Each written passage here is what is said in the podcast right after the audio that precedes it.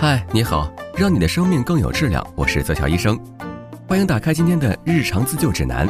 今天我们探讨一下关于男性生理期的问题。什么？男性也会来大姨妈？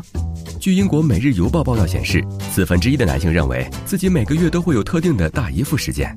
此外，一位名叫杰德·戴蒙德的男性情绪领域专家也坚信大姨夫的存在，并将其称作 IMS 男性易怒综合征。男性生理期主要就是指男性在特定时期出现的焦虑不适，只不过相较于女性的生理期，男性生理期的个体差异化更加明显。这一切的罪魁祸首就是特定荷尔蒙的失衡。当睾丸素、肾上腺素波动，直至失去平衡时，男性就会感到与生理期女性相似的情绪综合征。男性来大姨妈时都会有什么症状呢？男性生理期一般伴随多种症状，比如抵抗力降低、容易生病、情绪低潮、寡言少语等。每当大姨夫拜访时，男性会更加抑郁。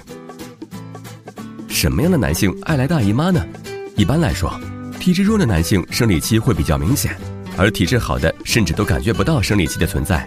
所以大姨夫的症状明显与否，也是男性健康的一个晴雨表。男性来大姨妈也有固定的周期吗？事实上，每个男性的例假周期也都不一样。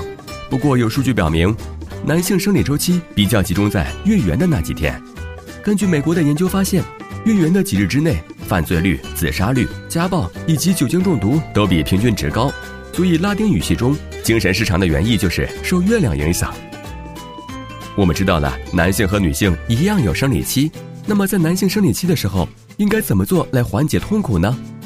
多运动，多和人沟通，都可以很大程度的舒缓自己的情绪。